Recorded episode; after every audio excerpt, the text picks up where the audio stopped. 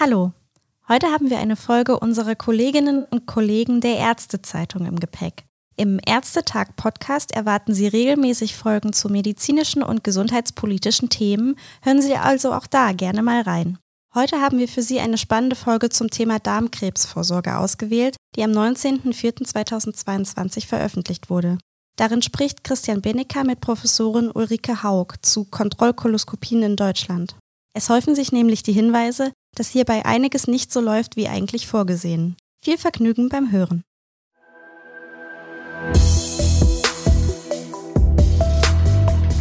Hallo und herzlich willkommen zum Ärztetag, dem Podcast der Ärztezeitung. Mein Name ist Christian Benecker, ich berichte für das Ressort Politik und Wirtschaft in der Ärztezeitung. Heute machen wir aber einen Ausflug und zwar in die Epidemiologie. Gerade ist der Darmkrebsmonat vorbei, der seit 20 Jahren alljährlich im März begangen wird. Der passende Zeitpunkt also, um über die Koloskopie zu sprechen, die Darmspiegelung. Zu Gast ist Frau Professorin Ulrike Haug vom Leibniz-Institut für Präventionsforschung und Epidemiologie, dem BIPS in Bremen. Guten Morgen, Frau Professorin Haug. Guten Morgen, Herr Bennecker. Hallo, wir wollen heute sprechen über die Fehlversorgung bei den Kontrollkoloskopien in Deutschland. Es gibt nämlich einige Hinweise, dass bei diesen Kontrollen die empfohlenen Zeitabstände oft nicht eingehalten werden. So werden bei Personen mit niedrigem Risiko zu häufige Kontrollkoloskopien gemacht und bei Personen mit hohem Risiko zu selten oder gar nicht. Sie haben diesen bemerkenswerten Zusammenhang aufgedeckt, glaube ich, und untersucht. Wie und wann ist das Thema eigentlich aufgefallen und was wollen Sie jetzt mit Ihrer Untersuchung genau wissen? Ja, also wir haben anhand von verschiedenen Datenquellen untersucht, eben genau das, was Sie beschrieben haben. Also wie sozusagen, es gab schon vorher Hinweise, dass eine Fehlversorgung bei der Kontrollkoloskopie vorliegt und wir wollten das zum einen genau quantifizieren und zum anderen aber auch nach Gründen für diese Fehlversorgung suchen. Und dabei ist es eben wichtig zu unterscheiden zwischen einerseits der Unterversorgung, also Personen, die trotz eines Adenombefunds nicht innerhalb des empfohlenen Intervalls wieder zur Koloskopie kommen und auf der anderen Seite eben die Überversorgung. Das heißt also Personen, die eigentlich einen unauffälligen Befund hatten bei der Koloskopie und dann aber schon innerhalb von weniger als zehn Jahren erneut koloskopiert werden. Hm. Sie haben ja dieses vom Innovationsfonds unterstützte Projekt im Übrigen zusammen mit der Techniker Krankenkasse und dem Uniklinikum Hamburg gemacht, dem UKE. Und Sie sind der Sache gleich mit zwei Fragestellungen sozusagen aufs Fell gerückt. Erklären Sie uns noch genau, wie Sie vorgegangen sind. Mhm.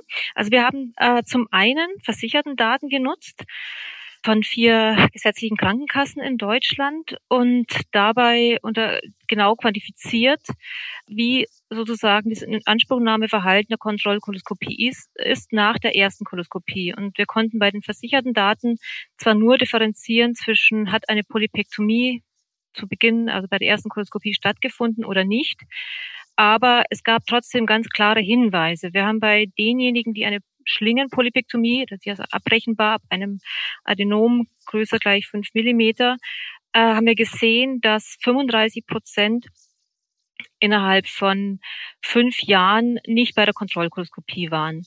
Umgekehrt haben wir gesehen, dass von denen, die keine Polypektomie, auch keine Hinweise für eine Zangenabtragung, das äh, gibt es keinen direkten Abrechnungscode, aber das konnten wir uns erschließen. Also sprich von Personen, wo eigentlich der Befund unauffällig war, waren innerhalb von weniger als zehn Jahren 40 Prozent bei der Kontrollkoloskopie. Mhm. Das konnten wir eben mit den versicherten Daten sehr gut zeigen. Die versicherten Daten hatten aber auch ein paar Schwächen, nämlich dass wir den genauen Befund natürlich hatten, die Histologie und wir konnten auch nicht nach den Gründen dieser Fehlversorgung fragen. Und dazu haben wir dann eben die zweite Datenquelle genutzt. Das waren dann Befragungsdaten von Personen, die zwischen 2007 und 2009 schon mal eine Koloskopie hatten. Sehr interessant. Worauf führen Sie dann diese seltsamen Verteilungen der Folgekoloskopien zurück? Ja, also wir haben in, ja. in den äh, vielleicht noch kurz in dem Zusammenhang des Abschlussberichts ist ja die Rede von Gründen auf der Ärzte- und Patientenebene. Das klingt so ein bisschen kryptisch. Was ist damit gemeint? Damit ist gemeint, dass ja es letztlich nicht auf ganz klar auf Patient oder Arzt zurückzuführen ist, sondern so ein letztlich eine Art Kommunikation, also das Thema Schnittstellenkommunikation eine große Rolle spielt. Gleichzeitig aber auch die Beratung eine Rolle spielt. Ich kann es ein bisschen am Beispiel ausführen. Wir oh ja. haben Personen auch gefragt, warum sie praktisch wieder zur Kontrollkoloskopie gekommen sind. Interessanterweise waren, haben 70 Prozent leichte Beschwerden angegeben, also sowas wie Blähungen oder Veränderungen im Stuhlverhalten. Mhm. Mhm. Und das zeigte uns, dass offenbar die Schwelle dann erneut zu koloskopieren relativ niedrig ist hier in Deutschland. Mhm. Möglicherweise könnte man beim Teil dann auch durch die Beratung den Menschen die Sorge nehmen, dass schon wieder eine Koloskopie notwendig ist. Also das wäre ein Grund und das ist eben gerade so ein Thema, das sind sowohl Patient als auch Arzt beteiligt. Vielleicht waren die Patienten auch beunruhigt, weil sie nicht genau wussten, wann eigentlich die Kontrollkoloskopie fällig wäre, also notwendig wäre. Auch da haben wir erkannt, dass es oft, also nicht weder dem Hausarzt noch dem Patienten eigentlich bekannt ist. Das heißt, da wäre der Ansatzpunkt, die Kommunikation zu verbessern. Was ist eigentlich das empfohlene Intervall? Sicherstellen, dass es auch alle Beteiligten wissen. Wird dann die Koloskopie zu sehr beworben, also zu wichtig gemacht, so dass die Patienten glauben, dass sie bei Problemen mit der Verdauung schon gleich eine neue Koloskopie benötigen? Ich kann das jetzt schlecht beurteilen, ne, wie das dann in der Praxis ausschaut. Aber tatsächlich war unser Schluss schon, dass man vermutlich durch Beratung des Patienten, wenn man weiß, der hatte vor zwei oder drei Jahren eine unauffällige Koloskopie, dass man dem dann doch vielleicht die Sorge nehmen kann, dass das jetzt ein äh, irgendwie ein Darmkrebs sein könnte. Also Aufklärung darüber, dass in solchen Fällen das Darmkrebsrisiko sehr, sehr riesig ist, äh, sehr, sehr niedrig ist, Entschuldigung, wäre sicher sinnvoll. Wir hatten auch noch andere Gründe erkannt, dass dann zum Beispiel auch ein bei etwa 20 Prozent äh, berichteten, dass ein positiv, also das, der Grund der Koloskopie ein positiver Stuhlbluttest war. Da waren ja. wir auch sehr überrascht, weil ein Stuhlbluttest eigentlich per Leitlinie gar nicht mehr also empfohlen ist, wenn jemand schon eine Koloskopie hatte. Auch da waren wir dann am überlegen, ist es vielleicht etwas, wo man mehr Aufklärung betreiben muss, auch in verschiedensten Facharztgruppen. Also Gastroenterologen wissen es vermutlich, aber da kommen ja auch oft dann Stuhlbluttests, Bluttests werden auch oft von Gynäkologen ausgegeben oder von Urologen. Mhm. Insofern mhm. haben wir da auch Ansatzpunkte gesehen, wo wir dann aber auch verschiedene Facharztgruppen mit einbeziehen müsste. Was ist denn jetzt das Problem mit dem Ergebnis? Also was bedeutet das für die Patientinnen und Patienten? Das bedeutet, bei denen, die unterversorgt sind, ja, es ist letztlich eine nicht genutzte Chance, Darmkrebs zu verhindern. Wir haben jetzt in weitergehenden Analysen dann nochmal untersucht, bei denen, die zu spät zur Koloskopie gingen, zur Kontrollkoloskopie, wie sich das so auf die Darmkrebserkennungsrate auswirkt. Und tatsächlich zeigt sich, dass da die Erkennungsrate so ab dem Jahr sechs bis acht, also wenn man nach erst sechs bis acht Jahren zur Kontrollkoloskopie geht, sich verdoppelt. Das ist, also die lag dann bei 1,74 Prozent damit mehr als doppelt so hoch als bei denen, die rechtzeitig zur Kontrollkoloskopie gehen. Das heißt, das wirkt sich auf das Darmkrebsgeschehen aus. Die Überversorgung hat einerseits für die Betroffenen einfach auch den ja, negativen Effekt, dass sie unnötig ist. Und eine Koloskopie hat ja auch, ist ja auch irgendwo beschwerlich. Es hat ja auch Risiken, ne? Hat auch in gewisser Weise auch genau, zwar nicht hoch, aber ist auch mit Risiken verbunden, das äh, ist richtig. Und dementsprechend sollte man das natürlich vermeiden. Abgesehen auch jetzt aus gesundheitsökonomischer Sicht ist natürlich eine Überversorgung auch immer zu vermeiden. Ja, das wollte ich Sie gerade fragen, was, was Sie noch sagen können zur ökonomischen Seite der Fehlversorgung.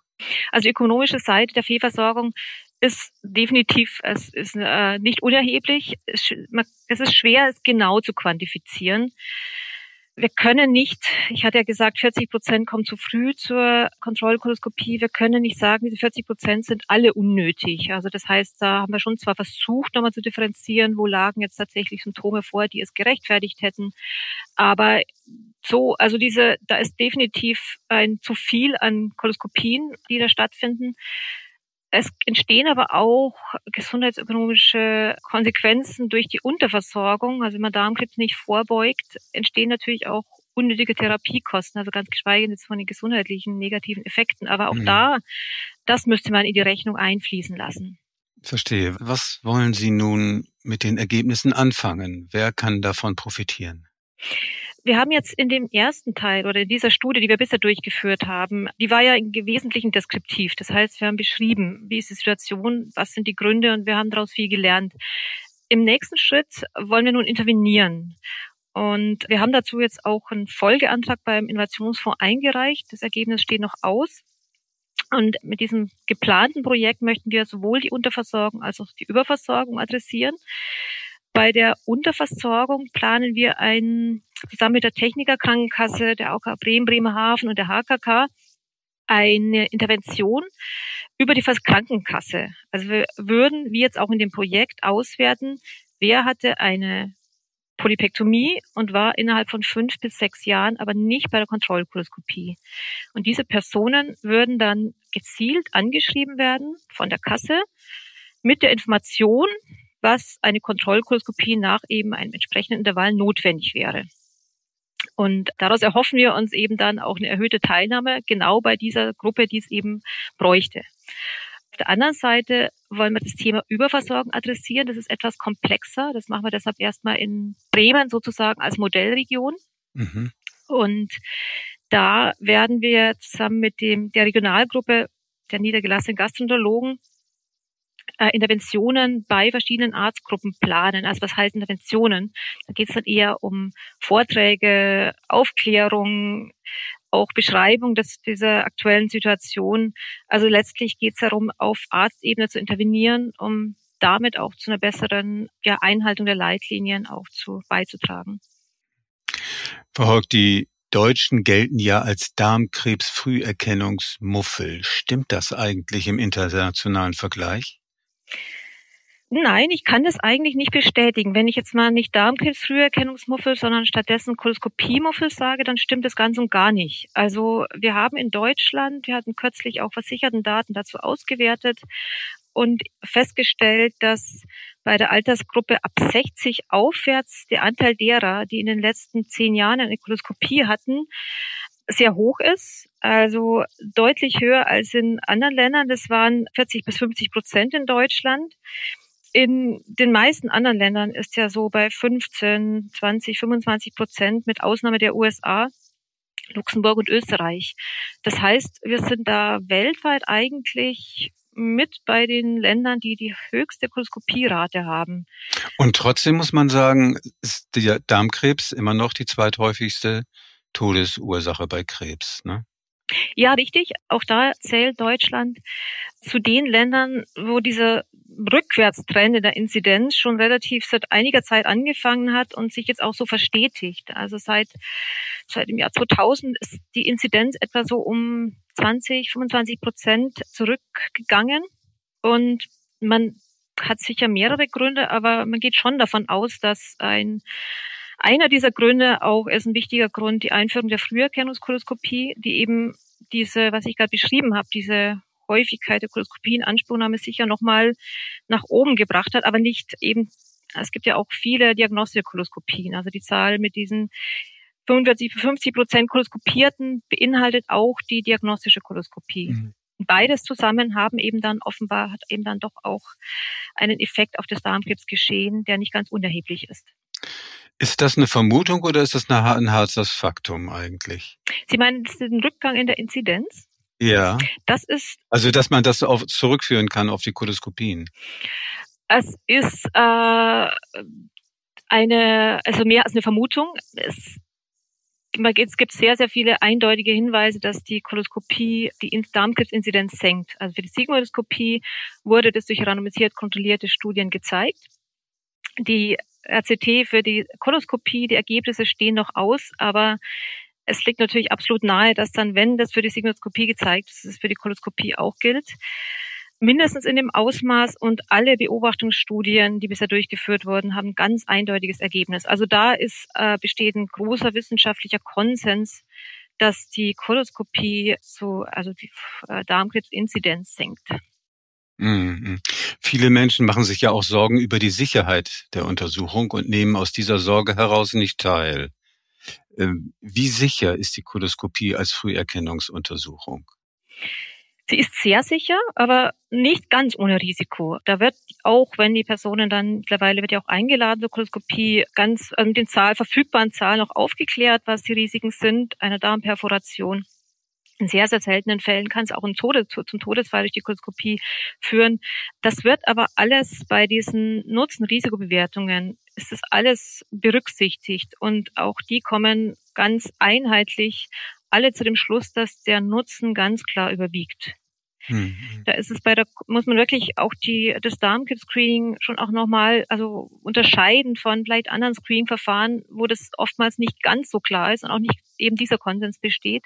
Brustkrebs zum Beispiel meinen Sie? Zum oder? Beispiel ja. Brustkrebs, wo man ja sowieso, wenn überhaupt, die Möglichkeit hat, die Mortalität zu reduzieren, wohingegen man ja durch das Darmkrebs-Screening die Inzidenz auch reduzieren kann. Also das heißt, man kann mhm. den Leuten ersparen, an Krebs zu erkranken. Mhm.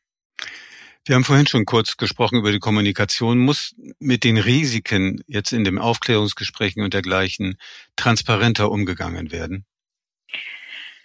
Ich würde davon, äh, also ich kenne jetzt die Information, die vom IQWIC erstellt wurde und auch den Personen dann auch bereitgestellt wird, zusammen mit der Einladung zum Screening. Und ich also finde das sehr klar. Mhm. Ich denke, da wird ausreichend informiert, ausreichend aufgeklärt.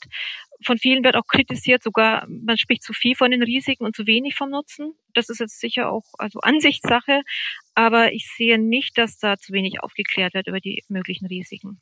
Gut, wir nehmen unter anderem mit, dass es auch bei der Einladung zur Folgekoloskopie, um nochmal dahin zurückzukehren, um die passende Kommunikation mit den Patienten gibt. Frau Professorin Haug, vielen Dank für die Einblicke in Ihre Studienergebnisse und Ihre Einschätzungen. Auch Ihnen, liebe Zuhörerinnen und Zuhörer, herzlichen Dank, dass Sie dabei waren und tschüss bis zum nächsten Mal. Vielen Dank. Tschüss.